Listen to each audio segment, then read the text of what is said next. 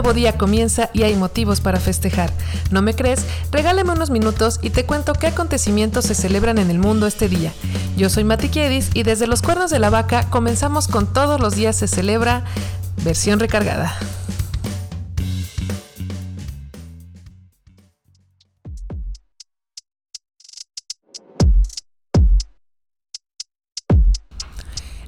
Es la semana 26 de 2023.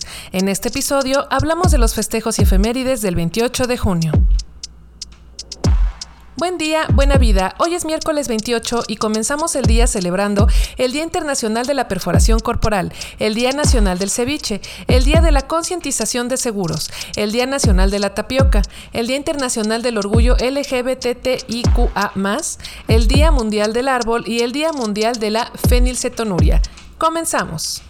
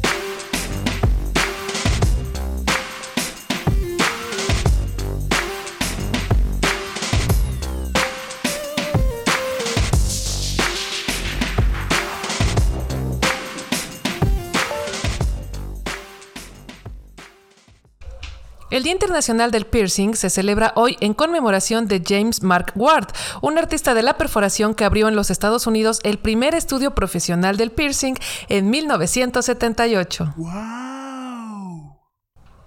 Él nació un día como hoy y honramos su dedicación a mostrar esta actividad como un arte que modifica tu cuerpo según tu personalidad.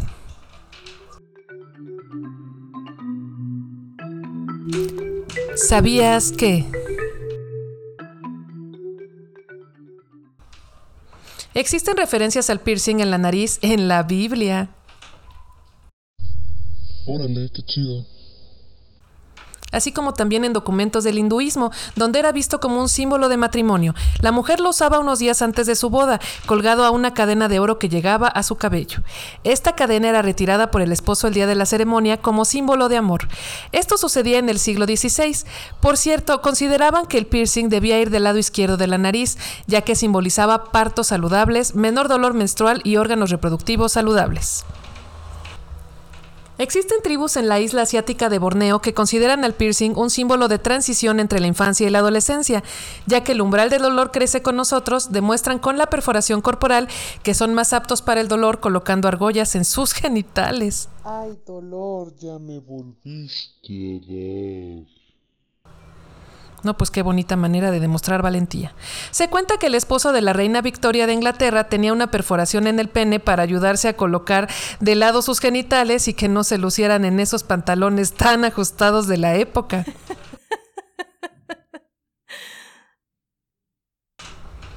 Esta todavía se realiza y se le conoce como príncipe Alberto. Se hace desde la apertura de la uretra hasta el final de la piel de la misma y aunque es la menos dolorosa de las variantes en genitales masculinos, su tiempo de recuperación es hasta de seis meses. ¡Oh, my God! Los antiguos egipcios utilizaban los piercings en el ombligo para distinguirse como miembros de la realeza. La perforación más antigua de la que se tiene registro es de la oreja, observada desde el 2500 a.C. Fue también un elemento de moda masculino con el paso del tiempo, tal es así que lo tuvieron Julio César y hasta Shakespeare. Increíble. Para los marineros, este tenía un significado especial. Si llegaban a morir en el mar, la joya todavía podía venderse para garantizarles que tendrían un entierro cristiano y digno. Se cree que el 10% de las personas mayores de 16 años en Inglaterra lucen al menos de un piercing en su cuerpo. Los más solicitados son el ombligo, la nariz y la oreja.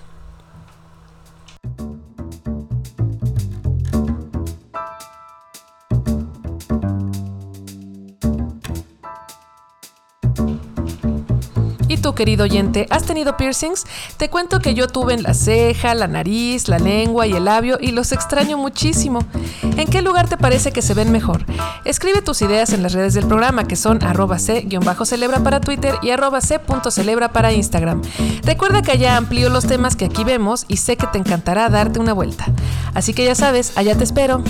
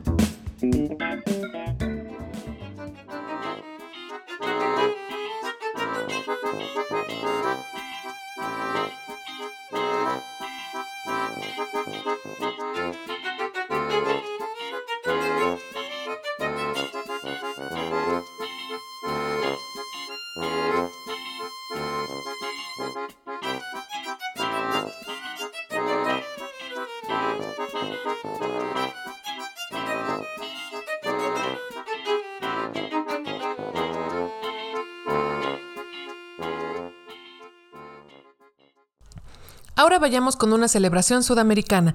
El Día Nacional del Ceviche se celebra hoy en el Perú.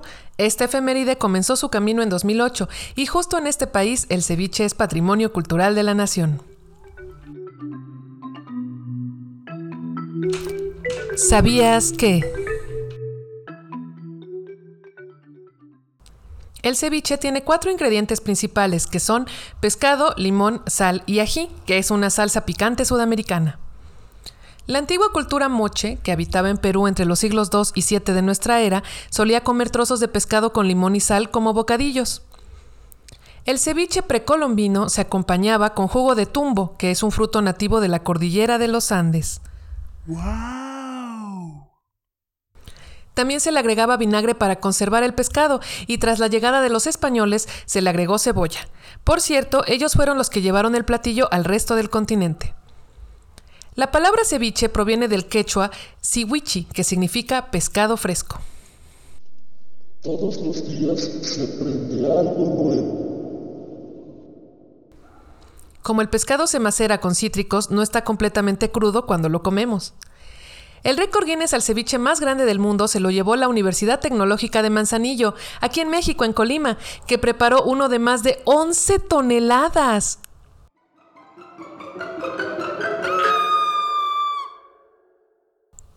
Esta hazaña fue hecha por casi mil estudiantes y profesores que toda la noche trabajaron para ofrecer este manjar al día siguiente.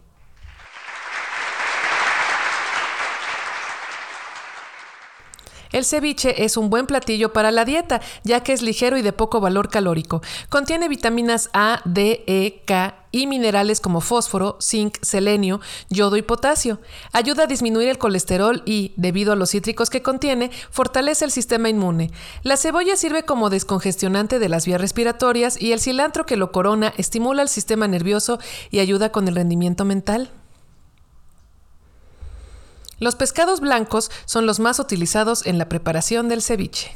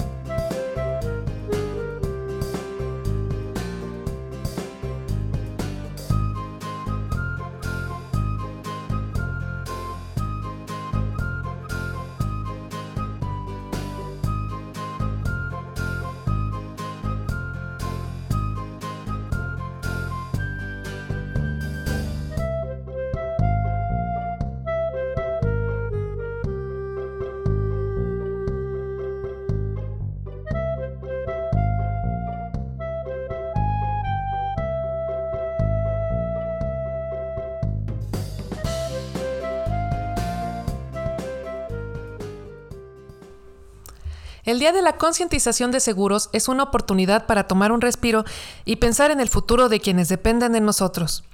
El qué será de ellos cuando ya no estemos o cuando ya no podamos apoyarlos de la misma manera. ¿Sabías que?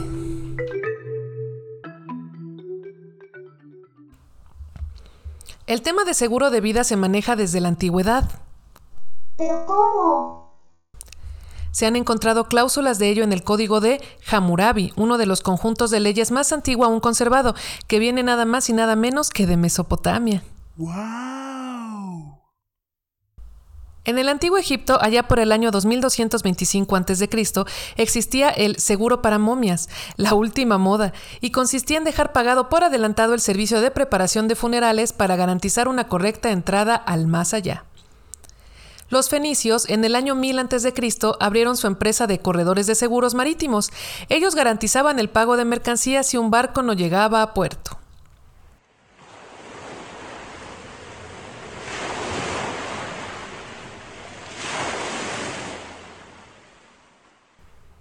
Ya en nuestra era, durante la Edad Media en el siglo IX, los comerciantes crearon las gildas, un seguro en el que pagando una cuota, los demás comerciantes de tu gremio te aseguraban no quedar en la ruina si tu negocio tenía un accidente, como un incendio, un robo o en tu caso, la muerte o la enfermedad. La primera póliza de seguro de la que se tiene constancia se hizo en el navío Santa Bárbara, que viajaba de Génova a Mallorca y que en 1347 aseguraba la carga de robo, llegada de piratas, naufragio y accidentes en general. Increíble.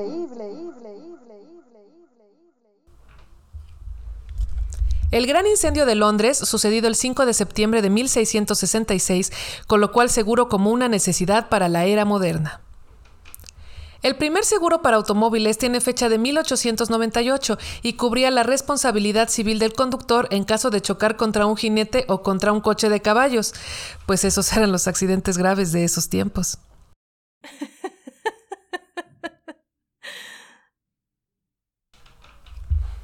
En México, la primera ley sobre seguros de vida se promulgó en 1892 y la primera empresa aseguradora nació en el estado de Veracruz.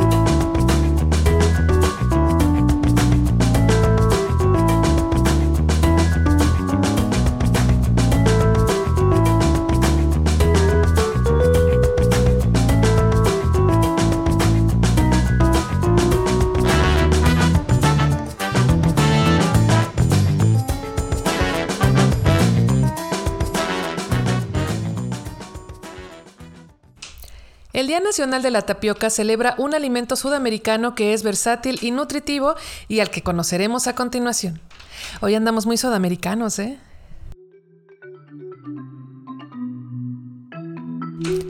¿Sabías que?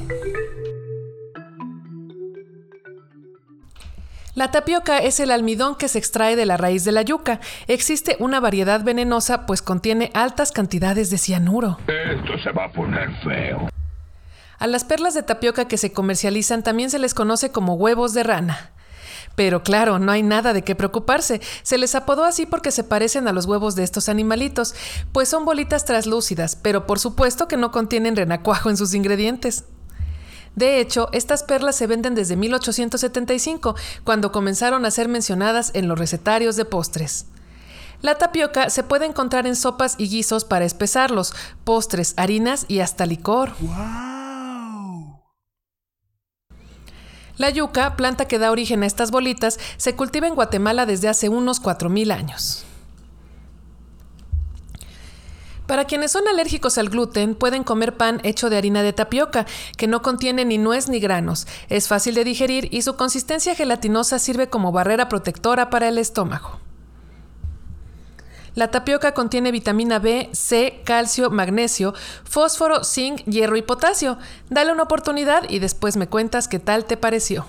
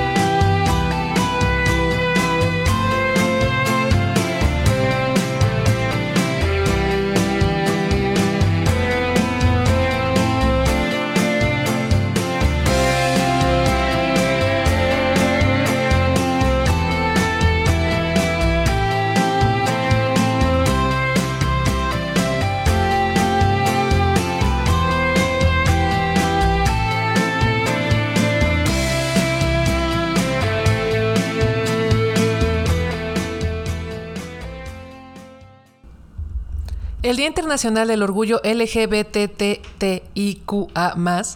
o para más fácil el Día del Orgullo Gay, se celebra hoy en conmemoración de los disturbios sucedidos en el bar Stonewall de Nueva York el 28 de junio de 1969, en el que se comenzaron las luchas contra la discriminación a los homosexuales.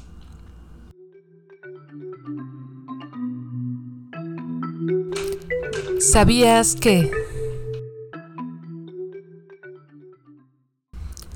Los primeros registros de parejas homosexuales datan de la antigua Mesopotamia en el 5000 a.C. No te lo puedo creer. La Organización Mundial de la Salud descartó la homosexualidad de la lista de enfermedades mentales hasta 1990 como una medida más para disminuir la discriminación. Existen países que aún penalizan la homosexualidad. ¿Pero cómo? En algunos todavía es una sentencia de muerte. Si te da curiosidad, muestro el mapa de estas naciones en el Twitter del programa. Y para los que todavía nos perdemos con el término LGBTTIQA, aquí su desglose. Lesbiana, gay, bisexual, transgénero, transexual, travesti, intersexual y queer. La bandera más grande en los récord Guinness es justo una representación de la bandera gay que midió 1.5 kilómetros de largo. ¡Wow! Y se realizó para el desfile de orgullo gay del 25 aniversario. El desfile de orgullo gay más grande del mundo se realiza en Sao Paulo, Brasil. Comenzó en el 97 con 2.000 asistentes para entrar en el récord Guinness en 2006 cuando recibió a 2 millones y medio de asistentes. Órale, qué chido. El desfile de orgullo gay en México comenzó a celebrarse en el 78 y sus manifestantes eran conocidos como el Frente Homosexual de Acción Revolucionaria, por sus siglas FAR, primera agrupación gay del país.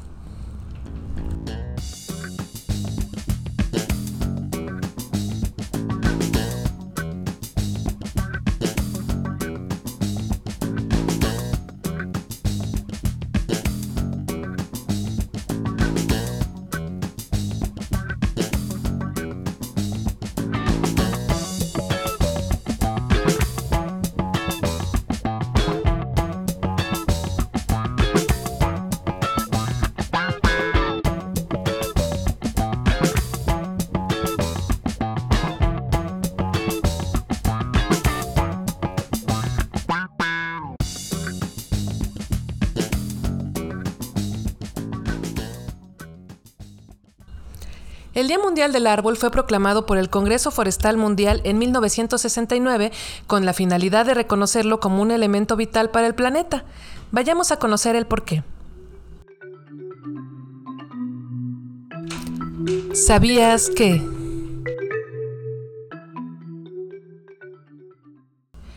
Los árboles brindan combustible a una de cada tres personas en el mundo. ¡Wow!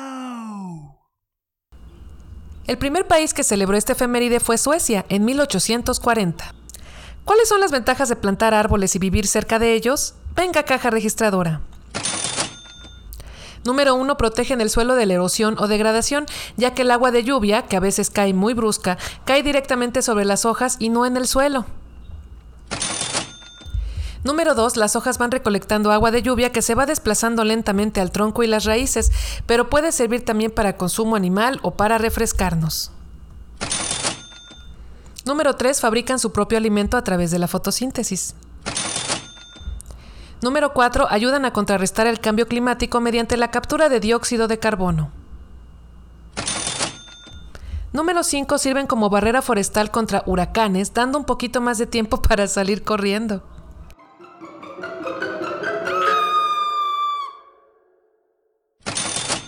Número 6. Pueden utilizarse todas sus partes. Flores y frutos para consumo humano, ramas y hojas para aceites esenciales, del tronco celulosa y tinta y de las raíces, tés, infusiones y medicamentos. ¡Wow! Número 7. Conservan la biodiversidad ya que son hogar de cientos de especies como insectos, moluscos y mamíferos que controlan las plagas. Número 8. Regulan el clima. En esos días que el aire parece un horno, proporcionan sombra y frescura, protegiendo especies, suelo y al hombre. Número 9. En el paisaje urbano contribuyen a la belleza con sus flores y distintos tipos de hojas. Y es que ¿quién no ha visto un árbol que llame su atención de inmediato? Todos son únicos. Número 10. Su presencia ayuda con la salud mental del hombre. ¿Pero cómo? Así es, se ha comprobado que verlos y sentirlos disminuye el estrés y da bienestar físico y emocional, además de que absorben los rayos UV del sol, lo que permite que tengamos menos riesgo de cáncer en la piel. Un árbol puede consumir hasta 2.000 litros de agua al año. Oh my god! Los árboles se comunican entre ellos a través de sus raíces. A través de impulsos eléctricos comunican a sus hermanos la presencia de peligro e incluso se comparten agua. No permiten que entre ellos se queden con hambre. En Hawái existen árboles de eucalipto cuyo tronco tiene los colores del arco iris. Es tan hermoso que te lo muestro en el Twitter del programa. También te mostraré a Matusalén, el árbol más longevo del mundo. Fíjate que tiene 4.847 años y se encuentra en California, Estados Unidos. Este árbol lo ha visto todo, y te cuento que su ubicación es mantenida en secreto porque el árbol más viejo de la historia, que se llamaba Prometeo, fue cortado para estudiar fenómenos climatológicos del pasado. Tenía más de 5.000 años. Pero cuánta crueldad. El hombre, como siempre, luciéndose. Se ha documentado la existencia de más de 60.000 especies de árboles. La especie de árbol más antigua de la que se tiene conocimiento se llama guatiesa y se cree que existió hace 385 millones de años. El árbol más pequeño de esta lista se llama sauce enano, solo llega a los 6 centímetros de altura. En contraste, el árbol más alto del mundo es el Hyperion, que oiga nomás, llega a los 115 metros de altura y se encuentra en San Francisco, California, también con una ubicación un poquito escondida. Bueno, yo amo los árboles y podría hablar de ellos por todo el día, así que mejor aquí le dejo para no hacernos un show de tres horas.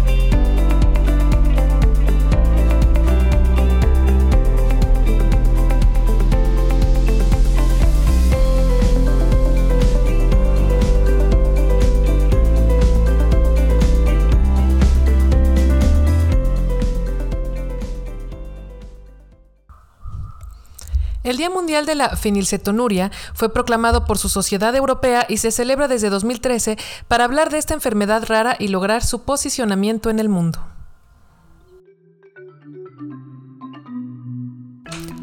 ¿Sabías que?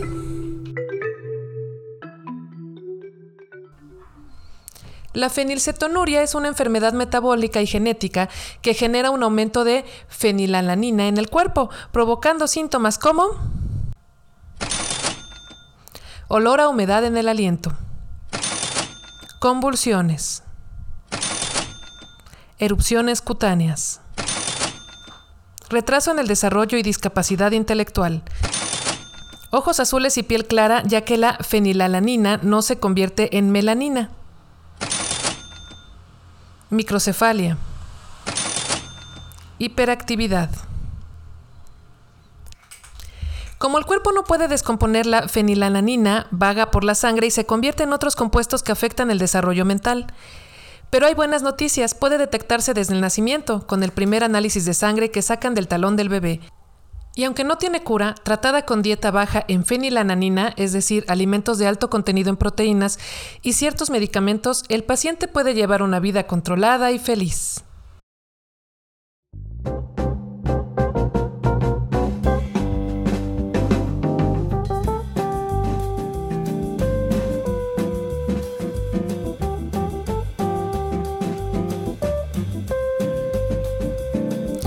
Es hora de que todos mandemos mensajes de felicitación a nuestro auténtico padre, el cantante Chayanne, que hoy llega a sus 55 primaveras.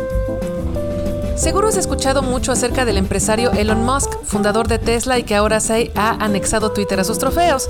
Pues mándale un tweet justamente para felicitarlo por sus 52 años.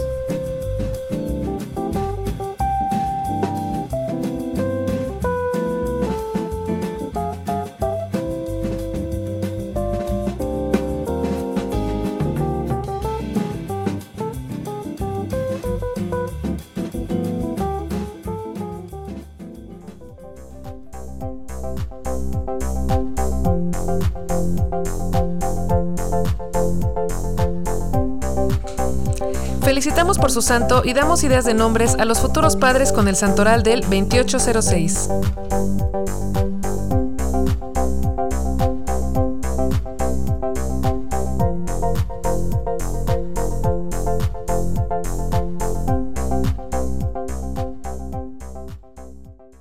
Ireneo, Paulo, Vicenta, Lotería.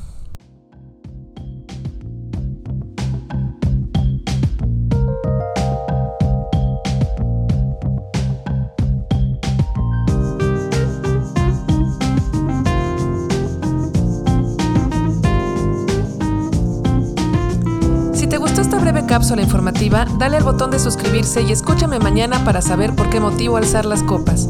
Buen día, buena vida.